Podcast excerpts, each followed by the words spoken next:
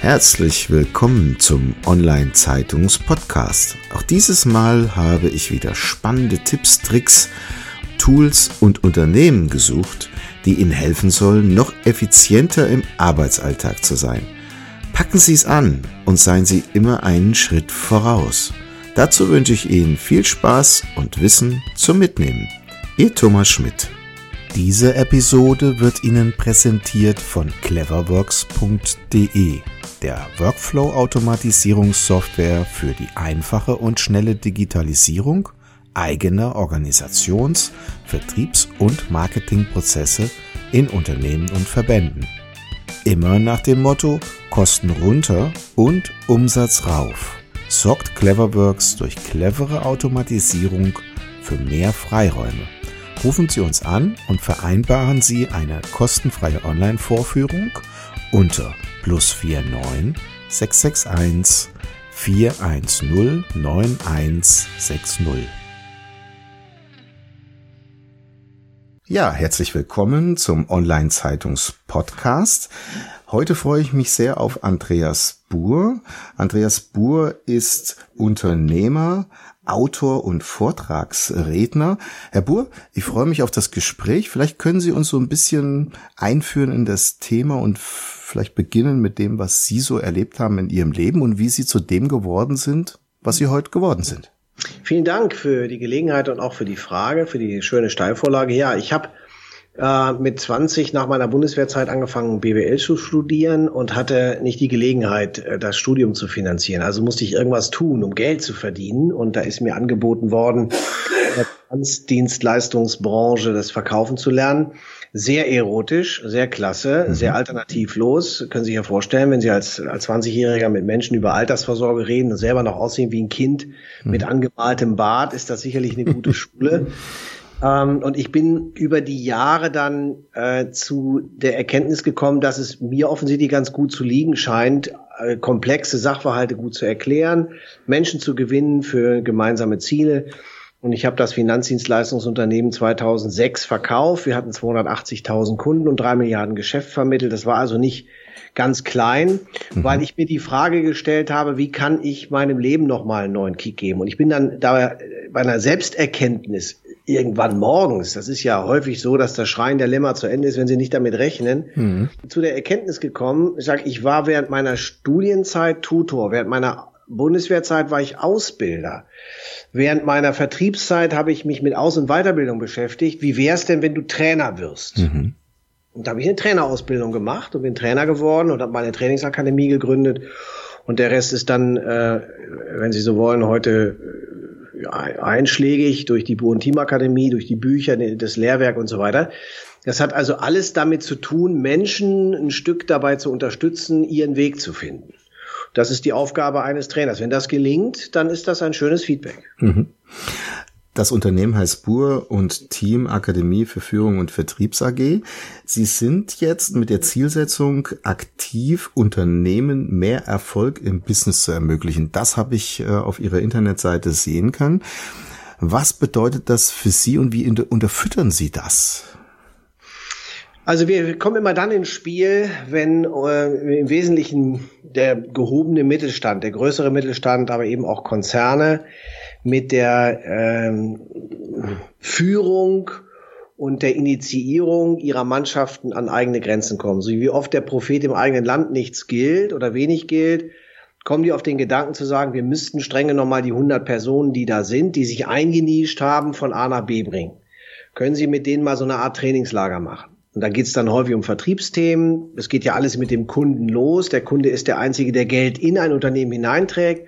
Und wenn die Kundenreise heute eine andere ist, weil der Kunde heute hybrid kommt, also online guckt, offline kauft, neun von zehn Kaufentscheidungen sind hybride Kaufentscheidungen, dann reicht es nicht mehr nur auf das Faxgerät zu starren. Da muss ich mich halt beschäftigen mit Dingen, die auch online irgendwie ihre Begründung haben. Und ähm, wenn Sie dann zu tun haben mit Menschen, die sagen wir mal 45, 50 plus sind, dann sind die nicht mehr so veränderungsbereit. Also kommen wir ins Spiel.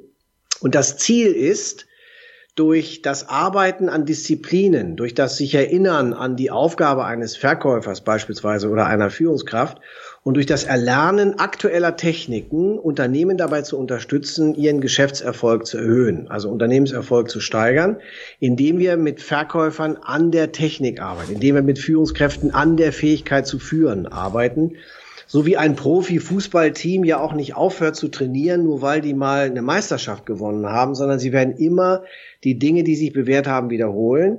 Repetitio est mater studiorum, also die Wiederholung ist auch hier die Mutter aller Sprachen und viele haben eben aufgehört an sich zu arbeiten. Sie haben sich eingenischt und sie haben sich ihr Leben irgendwie zurechtgerückt wenn aber die Kundenreise eine andere ist und der Kunde kann heute woanders kaufen, das ist also dieses klassische Stammkundenthema heute überall mit einem Fragezeichen zu versehen, dann müssen wir mit den Menschen üben und dann kommen wir ins Spiel. Das heißt, unser Trainerteam, das sechssprachig zwischenzeitlich aufgestellt ist, fährt dann dorthin, macht eine Bestandsaufnahme, macht eine klare Zielsetzung, beschreibt einen Maßnahme- und Trainingsplan und, und arbeitet dann mit den Teilnehmern an ihren Disziplinen. Mhm.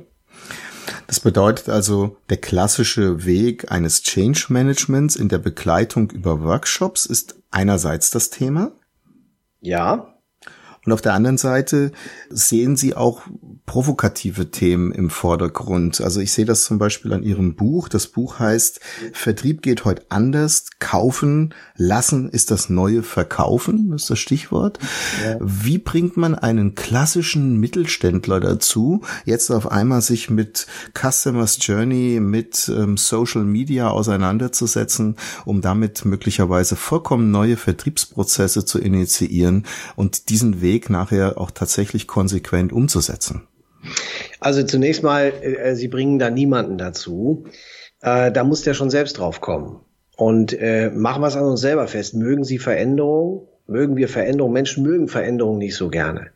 Weil Veränderung ja nicht die Garantie verspricht, dass das, was hinterher anders ist, auch wirklich besser ist. Das, was anders ist, kann schlechter sein. Streng genommen ist es sogar so, wenn Sie etwas Neues lernen oder wenn Sie etwas Gelerntes neu probieren, dass das Neue erstmal schlechter im Ergebnis sein wird. Jeder Trainer weiß das. Wenn ich Dinge verändere, bis daraus eine Routine wird, fühlt sich das komisch an. Stellen Sie sich vor, Sie gehen in einen Raum und da ist immer rechts der Lichtschalter und plötzlich bauen Sie den nach links um. Bis Sie sich daran äh, gewöhnt haben, dass das Licht links angeht, werden einige Wiederholungen fehlschlagen. Und genauso ist das im Verkauf auch. Also ich habe heute in einer Zeit, in der es kein Geheimwissen mehr gibt, es mit Kunden zu tun, die informierter sind als je vorher. Äh, Kunden haben äh, mit ihrer häufig selbst aufgebauten Expertise viel kritischere Fragen bezogen auf Produkte und Dienstleistungen. Und wenn ich als Verkäufer das nicht äh, spiegeln kann durch aktuelles frisches Fachwissen, dann wird das, das Inkompetente heute schneller entlarvt als noch vor zehn Jahren. Also wir müssen uns damit auseinandersetzen, dass Veränderung alternativlos ist. Das ist ja auch keine neue Erkenntnis. Was eben neu ist, ist, die Geschwindigkeit hat zugenommen. Und wenn der Mittelständler das merkt, dass ihm Geld in der Kasse fehlt, wenn er merkt, dass die Frequenz nachlässt, wenn er merkt, dass insgesamt die Zahlen nicht mehr stimmen, dann ist ein Veränderungsdruck da und dann ist auch die Notwendigkeit da, und damit für uns die Steilvorlage, mit dem Unternehmer darüber zu reden, was er sich wünscht, um dann mit der Mannschaft einen Trainingsplan zu entwickeln. Das heißt, wir bringen den Unternehmer zu gar nichts. Die Situation bringt ihn dazu, uns zu fragen, seine Mannschaft neu zu befähigen. So muss es laufen. Ja, es würde ja auch nichts bringen, den Dackel zur Jagd zu tragen. Wenn wir, macht keinen Sinn. Nee, macht keinen Sinn. Ne? Also wer nicht will, der hat schon. Oder wie heißt es so schön, äh, gehst du nicht mit der Zeit, so gehst du mit der Zeit. Sprechen wir mal so ein bisschen über Faulheit. Das finde ich interessant. Faulheit siegt. Das ist irgendwo ein Stichwort äh, vielleicht. Wenn man sieht, wie gerade im Konsum sich das Kaufverhalten verändert über die ganzen Tools, die zur Verfügung stehen, wie Amazon Echo, wo man vielleicht nur noch reinsprechen muss, bitte sende mir das, jenes, dieses und welches. Ja, ist das wirklich so? Faulheit siegt? Na, zumindest geht, ähm, geht alles das, was wir mit technologischer Transformation im Moment erleben, in die Richtung, äh, das Leben der Menschen convenience-artig zu gestalten, also bequemer zu gestalten. Ich war jetzt vor kurzem mit einer Unternehmerreise in, äh, im Silicon Valley und da, da gibt es so dieses Bon mot, don't make me ask, mhm. uh, don't make me wait. Also die Dinge ähm, easy und leicht und sofort verfügbar zu haben. Ich sehe das am Kaufverhalten unserer jungen Mitarbeiter hier oder auch meiner Kinder. Da ist ja häufig der Kaufreflex, wenn sie Amazon Prime haben, nur noch äh, die Rotphase einer Ampel. Und dann wird das eben 24 Stunden später oder am selben Tag noch geliefert. Und deswegen ist dieses Faulheit, dieses Bequeme, dieses Conveniente, dieses Einfache im, im Zentrum jeder Maßnahmen zu sehen, äh, immer mit dem Ziel, es Kunden so leicht wie möglich zu machen, Kunde zu werden und Kunde zu bleiben. Ob diese Faulheit dann siegt, ist eine andere Frage. Nur es ist die Tendenz, mit der wir uns auseinandersetzen müssen. Sie sehen es ja heute schon, wenn Sie eine Webseite anschauen und anklicken und die sich nicht innerhalb von drei Sekunden öffnet. Dann haben Sie Absprungraten von 50 Prozent und mehr, weil der Kunde, der dort was sucht, durch die lange Ladezeit interpretiert, da ist jemand nicht kompetent. Hm. Auch Videos werden kaum noch über eine Minute angeschaut, um sich eine Information zu holen. Es ist wirklich eine große Veränderung. Wenn man jetzt auf Vertrieb schaut, Sie sind ja auch im Bereich Führung aktiv, aber wenn wir jetzt nochmal das Thema Vertrieb in den Fokus bringen, da würde ich gerne nochmal nachhaken. Wenn also heute der Mittelständler sagt, ich möchte meine Kunden im Internet finden, muss der dann heute auf LinkedIn, Xing und wie es alles heißt aktiv sein, um dort direkt die Menschen anzusprechen? Weil früher war es ja so, dass man sehr häufig in Netzwerken unterwegs ist. Ich habe selber mal ein relativ großes IT-Netzwerk mitgegründet. Das interessiert heute kaum noch einen, weil der Kunde international ist und die finde ich dann möglicherweise über Online-Plattformen. Ja, für mich ist die, die, das ist für mich alternativlos mit Ja zu beantworten. Die Diskussion können wir aber führen. Also wenn ich mit Steuerberatern oder Anwälten rede, dann sagen die, ja, wir sind so expertisemäßig äh, äh, definiert, dass wenn jemand ein Steuerproblem derart hat, dann findet er uns auch, indem er auf der Webseite nach der Telefonnummer guckt. Der muss vielleicht gar nicht bei Social Media schauen. Und das mag auch bei Anwälten gelten und bei manchen Ärzten gelten. Also überall da, wo, wo der Need des Menschen mehr oder weniger von selbst entsteht. Da aber, wo Sie es zu tun haben mit einem Nice-to-Have-Produkt, nehmen Sie so Trainings, wie wir die verkaufen. Das wird ja in den Köpfen derer, die das einkaufen, eher als Nice-to-Have gesehen. Wenn, wenn Ihr Laden läuft, brauchen Sie keine Trainings. Das läuft doch alles. Und wenn Ihr Laden nicht läuft, haben Sie das Geld nicht für Trainings. Also für Trainings passt es nie. Dann nehmen wir dieses Beispiel, das ist eher wahrgenommen, jedenfalls in den Köpfen derer, die uns buchen, ein Luxusartikel. Und dann müssen sie eine andere Form von Marketing und Awareness schaffen. Das geht eben nicht ohne Social Media. Wir sind eben bei LinkedIn vertreten, wir sind bei Xing. Wir haben natürlich einen Facebook-Account, sowohl einen Firmen-Account als auch die Fanseite. Wir haben Insta angefangen, Instagram vor einem Jahr angefangen. Wir denken jetzt sogar für die ganz Jungen über eine TikTok-Plattform nach, mhm. äh, die wir nutzen wollen. Da sind wir jetzt überhaupt noch nicht am Start, aber wenn Sie mich in einem Jahr nochmal fragen, kann ich Ihnen mehr dazu sagen. Mit anderen Worten, ähm, so wie früher ähm, Broschüren gedruckt wurden oder Kassetten, VHS-Kassetten bespielt wurden, wenn Sie die Zeit noch kennen, wo also die Firmen sich ellenlang vorgestellt haben, so wie Sie heute eine Visitenkarte vielleicht noch im in der Tasche haben. So gehört heute eine, eine konvertive Webseite dazu. So gehört für meine Begriffe im B2B-Umfeld in jedem Fall ein gutes LinkedIn, ein gutes Xing-Profil dazu. Äh, Im Übrigen auch eine Facebook-Seite, denn wenn Sie eine Webseite haben, Facebook ist ja nichts anderes als eine Plattform, gibt es keine Begründung dafür, nicht auch eine Facebook-Seite zu haben. Äh, meistens sind das Ausreden, wenn Sie die hören. Und, und wenn ich mir anschaue, wo unsere Kunden herkommen, dann kann ich Ihnen sagen, äh, von den Webseitenbesuchern haben wir jede, jede, jeder dritte Besucher kommt aus dem Social Media Umfeld. Also umso mehr wir da präsent sind, YouTube vor allen Dingen, da sind wir noch nicht sehr stark, das gehört zu, zu Google als Suchmaschine natürlich, äh, für uns ist das eine Bedingung, mit in das Geschäft hinein, eigenen YouTube-Kanal zu haben, den auch zu, zu entsprechend zu führen, werden wir von unseren Kunden leichter gefunden. Wer also ein Geschäft hat, wo es darum geht, gefunden zu werden, gesehen zu werden, sich zu zeigen, für den ist ein aktives Social-Media-Profil vielleicht nicht in allen Profilen, aber doch in den einschlägigen für mich ohne Alternative. Mhm. Vielleicht kommen wir zum Schluss nochmal auf das Thema Führung zu sprechen. Was zeichnet denn heute ein Unternehmen aus, was mit einer großartigen Führungsstruktur und mit einer großartigen Führungskultur ausgestattet ist? Tja, also ähm, die, die, worauf kommt es heute im Wesentlichen an? Ich werde die Frage ein bisschen umformulieren mhm. für mich. Denn natürlich braucht ein Unternehmen eine Vision, die brauchen eine klare Zielsetzung, die brauchen eine Strategie, die richtigen Leute, Prozesse und so weiter. Das ist alles wichtig. Das war es aber auch vor 10 und vor 20 Jahren schon. Ich glaube, was, was heute dazu kommt, sind zwei Punkte. Sie brauchen eine Kultur des Scheiterns. Mhm. Äh, was bedeutet das? Nicht, dass ich Scheitern gut finde, sondern dass wir es erlauben sollten, dass Menschen Dinge ausprobieren. Perfektion schafft Aggression. Alles, was perfekt ist, wird eh bezweifelt. Und was gute Unternehmen heute auszeichnet, ist, dass sie mutig ausprobieren. Nehmen Sie das Beispiel Social Media. Dann probieren wir mal aus, wie das mit LinkedIn und Xing äh, funktioniert. Wir probieren mal eine neue Webseite aus. Sie haben unsere Seite angesprochen, die ist noch nicht mal fertig. Wir haben sie schon online weil wir sie laufend verbessern. Wir müssen uns verabschieden davon, dass in der heutigen Zeit, wo sich vieles so rasend schnell verändert, irgendwas auf immer fertig wird, sondern wir brauchen einen Prozess des Scheiterns, einen Prozess des ständig sich weiterentwickelns.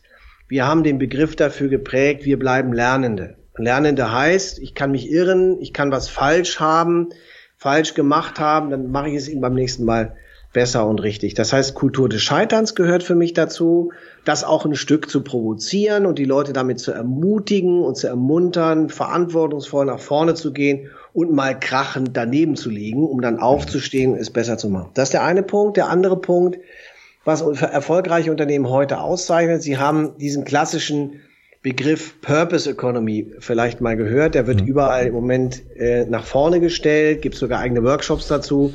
Da geht es um nichts anderes als um die Antwort auf die Frage, wozu dient das? Oder wofür ist das gut? Oder wozu und wofür braucht die Welt unser Unternehmen? Was ist äh, die Idee dahinter? Wie können wir Kundenprobleme von morgen schon heute so in der Lösung anschieben, dass wir da morgen vorne dabei sind. Das heißt, die Antwort auf die Sinnfrage spielt heute eine Rolle. Sich einbringen zu können, Teil einer Story zu sein, Verantwortung zu übernehmen, auch sich in dieses Unternehmen ein Stück einbringen zu können, als beispielsweise junge Führungskraft. Wenn wir uns klar machen, dass, dass ähm, in 15 Jahren äh, zwei Drittel bis drei Viertel aller Arbeitnehmer die älter sind als die Generation Y, also X oder Babyboomer, das sind die, die vor 1985 geboren sind, einfach nicht mehr im Berufsleben dabei sind. Die sind dann nicht, die sind dann ausgeschieden. Und dann wird das Ruder sowieso übernommen werden von denen, die heute Mitte 30 um die 40 sind. Also haben wir gar keine Chance, an, an alten Fründen festzuhalten, sondern wir müssen uns diesen neuen Thematiken stellen. Und, und ich möchte noch was sagen. Ich kann es auch verstehen dass die junge Generation anders tickt. Schauen Sie, ich bin ein klassischer äh, äh, Generation Xler Babyboomer. Und ich bin erzogen worden, vielleicht einige Zuhörer auch, äh, mit dem klassischen Aufschiebethema. Das heißt, erst die Arbeit, dann das Vergnügen und erst die Hausaufgaben und dann gehst du spielen.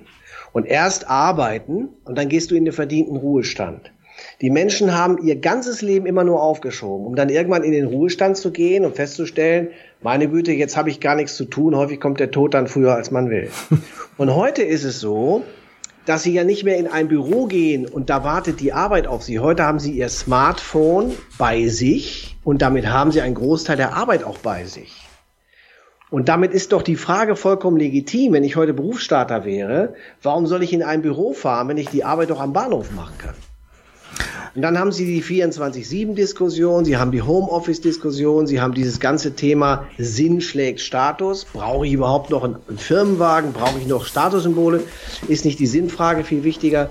Um das, was ich mache, wirklich motiviert machen zu können. Deswegen zweiter Punkt, ich bleibe bei dem Punkt, es geht um die Frage nach dem Sinn, die Frage nach der Oberbotschaft die Frage nach dem, nach dem, sagen wir, dem Stern, dem ich folge, das muss ich heute haben. Wenn ich das habe, dann habe ich, denke ich, zwei wesentliche Faktoren mehr, die ein erfolgreiches Unternehmen auszeichnen. Mhm.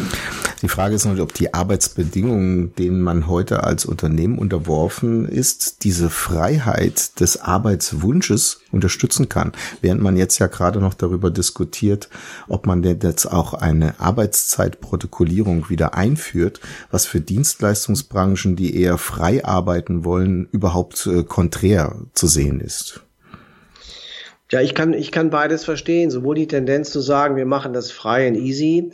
Sie haben ja also das klassische Führungsmodell der Holocracy. Mhm. Das haben Sie eben in den Bereichen, wo, wo der, der Laden sowieso läuft. Nehmen Sie mal diese Dating-Plattformen wie Lavu oder Tinder oder so. Alles, was die, die Menschen schneller zusammenführt. Da gibt es einen, einen riesen Heißhunger. Da gibt es einen starken Bedarf, starkes, äh, äh, sage mal auch Need auf der auf beiden Seiten. Und da ist fast egal, wie sie das äh, organisieren. Das wird laufen. Nur ab einer gewissen Größenordnung haben auch diese Unternehmen bei 200, 300, 400, 500 Mitarbeitern plötzlich die Erkenntnis, wir brauchen Strukturen. Mhm. Und dann heißt das, ich kann mich gar nicht mehr darauf verlassen, die Leute nicht regelmäßig im Büro zu sehen, weil ich gar nicht weiß, arbeiten die überhaupt. Wer kontrolliert, was da gemacht wird? Wer, wer hört Ergebnisse nach? Wer kümmert sich um die Einhaltung der Ziele? Und wenn Sie das in Frage stellen, dann werden Sie wahrscheinlich ein Stück zurückrudern. Das machen ja einige Unternehmen auch und führen eben bestimmte Anwesenheitspflichten wieder ein. Äh, ich glaube, das ist auch alternativlos. Sie brauchen die, die, ähm, die Dynamik, die ausgeht von Teams. Das ist vielleicht nicht für jeden gut, aber für eine große Masse von Menschen schon gut, wenn die eine gute Dynamik, eine gute Stimmung haben, wenn die gerne kommen, wenn der Groove stimmt. Ich glaube daran, wenn die Stimmung gut ist, wenn die Atmosphäre in einem Unternehmen gut ist, dann können die Zahlen auch potenziell gut sein.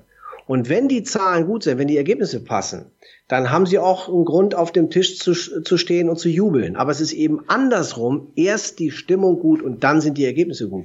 Das heißt, gute Führungskräfte, gute Unternehmer sind immer auch in der heutigen Zeit zu einem Teil Animateure. Ein tolles Schlusswort. Herr Buhr, vielen herzlichen Dank für das Gespräch. Ich könnte noch stundenlang mit Ihnen weiter diskutieren und sprechen, weil das ist ein großartiges und spannendes Thema, in dem Sie auch Dankeschön. aktiv sind. Vielleicht eine allerletzte Frage. Gibt es denn irgendwelche Bücher außer Ihrem eigenen, auf das wir natürlich in den Shownotes verweisen, die Sie auf Ihrem Lebensweg begleiten und inspiriert haben? Na, ich bin ein, ein großer Verfechter von, von Biografien. Ich lese jeden Monat eine von erfolgreichen Unternehmern und äh, habe mir natürlich angeschaut, was über Elon Musk geschrieben wurde, was über Steve Jobs geschrieben wurde, um nur so ein paar Klassiker zu nennen. Habe auch natürlich die Biografie von Arnold Schwarzenegger mir angeguckt. Jetzt muss man kein Fan der, der Sportart sein, aber der, Jungs, die von unten kommen oder auch Damen, Mädchen, die von unten kommen, die aus ihrem Leben was machen, das interessiert mich.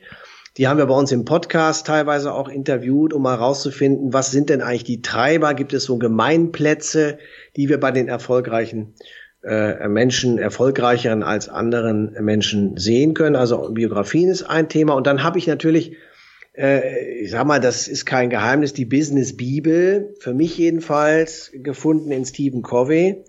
Ende der 80er Jahre das Buch Die sieben Wege zur Effektivität.